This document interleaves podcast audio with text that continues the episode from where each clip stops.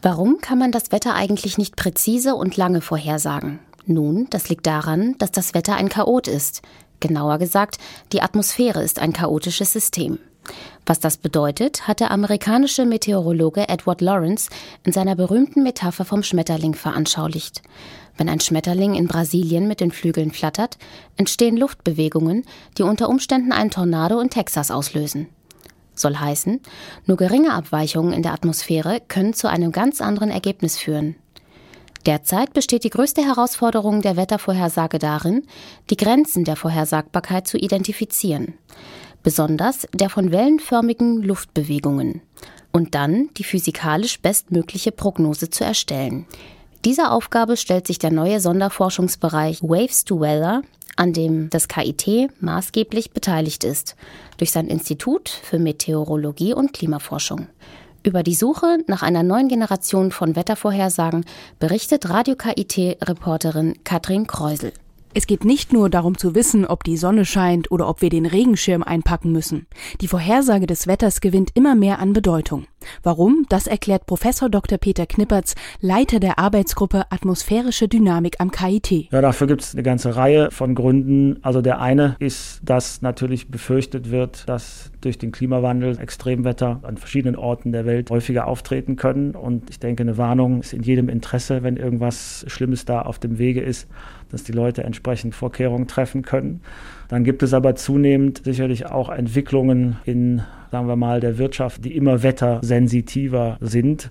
Milliardenschwere Industrieproduktion, Verkehrsbewegung, Flugsicherheit, Schiffssicherheit, Landwirtschaft, Gesundheit und all diese Dinge. Und vielleicht die ganz große, wichtige Sache für die Zukunft ist die Energiewende. Wenn wir also irgendwann eher mit Sonne und Wind unseren Strom erzeugen, dann wird die Wettervorhersage ein sehr integrativer Teil unserer Energieversorgung und der Energievorhersage sein. Eine bedeutende Rolle bei der Wettervorhersage spielen die Wellenbewegungen der Luft. Eine der wichtigsten Wellen für das Wetter sind die sogenannten Rossby-Wellen. Sie haben Größenskalen von mehreren tausend Kilometern und bilden sich im Wesentlichen über dem Jetstream. Jetstreams sind Starkwindbänder. Sie entstehen aufgrund von Ausgleichsbewegungen zwischen Gebieten unterschiedlicher Temperatur. Diese Starkwindbänder wehen rund um den Globus. Für Europa von entscheidender Bedeutung ist der Polarfront-Jetstream, der über den Nordatlantik von Westen nach Osten weht. Die Rossby-Wellen erscheinen in einer Grafik des Jetstreams als Ausbeulung nach Norden oder Süden.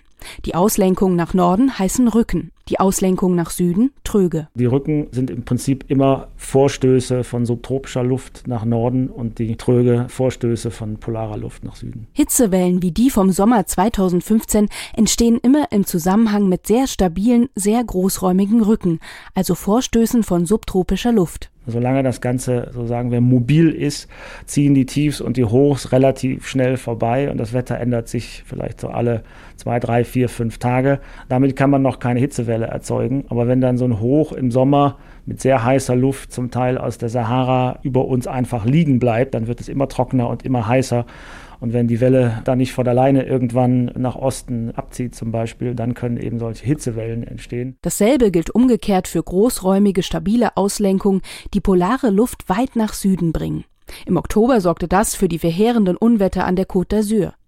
Wie viel hat der Klimawandel damit zu tun? Er verändert nicht unbedingt die Wellen direkt, meint Peter Knippertz, aber der Klimawandel führt natürlich dazu, dass sich das globale Klima als Ganzes erwärmt.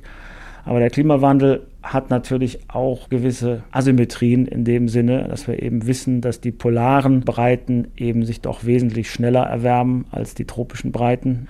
Das heißt also, dieser Temperaturkontrast der letzten Konsequenz den Jet bestimmt und damit auch die Wellen, der verändert sich auch und damit gibt es auch Modelle, die sagen, dass die Häufigkeit der verschiedenen Wellenausprägungen, zum Beispiel eben diese stationären Hochs, sich in der Zukunft auch verändern könnte. Wo die großen Tröge und Rücken in der Atmosphäre zu liegen kommen, wissen die Forscher zwischen fünf bis sieben Tage im Voraus. Doch ganz so einfach ist es mit der Wettervorhersage nicht. Es geht genau darum, wie beeinflusst das Wetter, sagen wir mal auf etwas kleineren Skalen, das können also auch zum Beispiel so lokale Ausbrüche von Gewitterzellen oder sowas ein, die Wellen, wenn man so will, in die eine Richtung und wie kontrollieren die Wellen das Wetter auf der lokalen Skala. Nur kleine Abweichungen der Anfangsbedingungen können alles verändern. Statt eines riesengroßen Tiefs über Europa hat man dort plötzlich ein großes Hoch. Wie aber kann man eine möglichst sichere Vorhersage treffen? Indem ich eben nicht nur eine einzelne Vorhersage rechne, sondern vielleicht 50 Vorhersagen, die alle so ein klein bisschen andere Startbedingungen haben im Bereich der Unsicherheit auch unserer Messungen der Atmosphäre. Und dann kriege ich 50 Vorhersagen und die spannen mir den Raum der Möglichkeiten auf. Das Problem, manche Menschen glauben, dass das Wetter eindeutig zu bestimmen sei. Wenn man theoretisch die Atmosphäre als komplexes physikalisches Problem betrachtet und entsprechend in Computermodellen behandelt, muss man eigentlich sagen, dass wir niemals eine sichere Vorhersage treffen können, eigentlich auch nicht für wenige Stunden.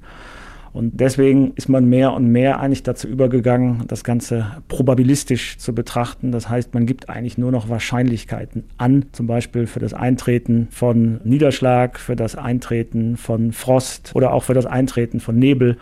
Und das ist eigentlich die mathematisch-physikalisch korrektere Beschreibung einer Wettervorhersage. Das hat aber natürlich verschiedenste Konsequenzen. Einmal für den Konsumenten von Wetterinformationen, dass die Leute häufig nicht genau wissen, was fangen sie jetzt eigentlich damit an, mit dieser probabilistischen Information. Aber natürlich auch für diejenigen, die am Ende in den Wetterdiensten Vorhersagen bewerten und sagen, ist das richtig oder falsch. Ne, bei 10% Niederschlagswahrscheinlichkeit ist natürlich bei einem Einzelereignis sowohl ein trockener als auch ein feuchter Tag keine Fehlvorhersage, weil es gab ja eine 10% Wahrscheinlichkeit und dann muss man im Grunde genommen hingehen und sagen, ich gucke mir 100 Tage an, an denen 10 Prozent Niederschlagswahrscheinlichkeit geherrscht hat und da sollte es dann an 10 Tagen auch tatsächlich geregnet haben. Und in diese Richtung geht die Wettervorhersage heutzutage. Weil durch das Probabilistische viele Daten erzeugt werden, die viel schwieriger grafisch darzustellen sind und auch viel schwieriger mathematisch zu fassen, arbeiten im neuen Sonderforschungsbereich Waves to Weather nicht nur Meteorologen, sondern auch Mathematiker, Informatiker und Wolkenphysiker zusammen. Die Leitung des Sonderforschungsbereichs hat die Ludwig-Maximilians-Universität in München.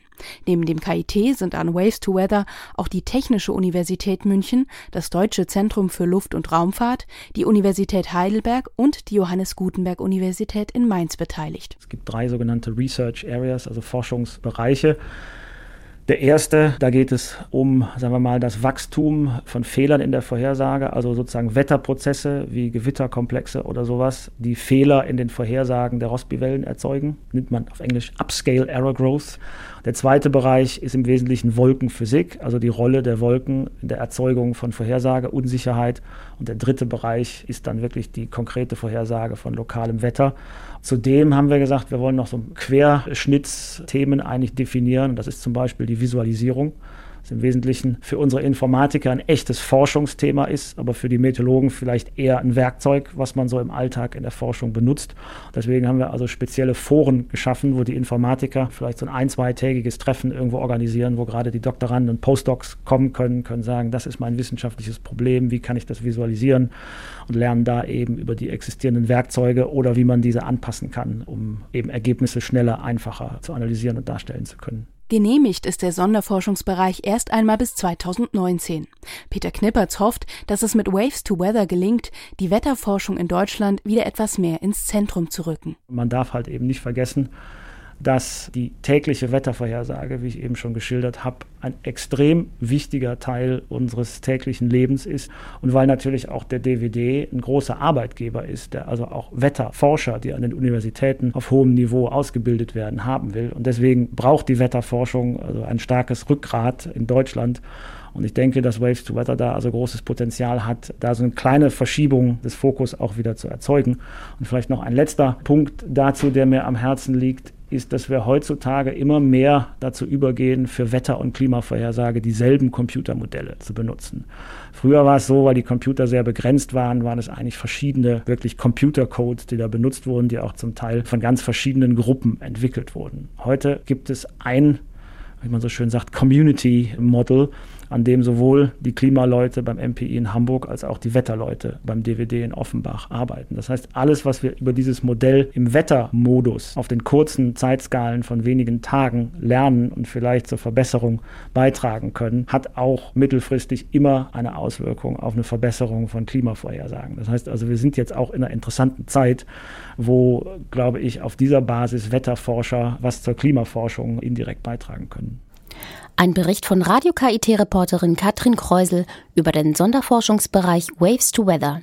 Ihr Gesprächspartner war Professor Dr. Peter Knippertz vom Institut für Meteorologie und Klimaforschung.